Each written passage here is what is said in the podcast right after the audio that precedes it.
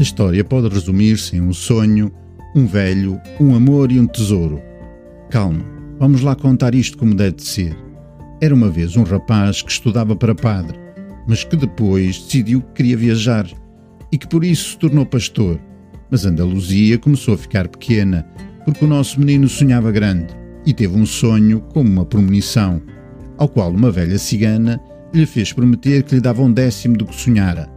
Assim, sonhou que iria até às pirâmides do Egito e que lá encontraria um tesouro que o deixaria rico. Depois um velho disse-lhe muitas coisas estranhas, que era o rei de Salem e que lhe prometia ensinar o caminho para o tesouro. E o velho sabia tudo, e de todas as coisas, e de tudo o que tinha sido. O mais importante, disse o velho rei, é cumprir o que se deseja. Nestas idades, tudo é possível, e não há medos que parem os sonhos, nem desejos que sejam inalcançáveis. Mas à medida que o tempo vai passando, uma força misteriosa vai dizendo que todos os sonhos são impossíveis. Mas quando se quer muito uma coisa, o universo conspira para que o desejo se concretize. E logo aprendeu que a coragem é o dom mais importante para quem busca a linguagem do mundo. Viajou e encontrou Fátima, uma mulher do deserto, num oásis de encantar.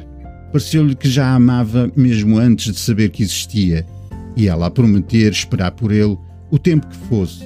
Depois teve uma visão e encontrou um alquimista que lhe ensinou a falar com o deserto, e descobriu que quando se ama, tudo passa a acontecer dentro de nós e os homens podem se transformar em vento.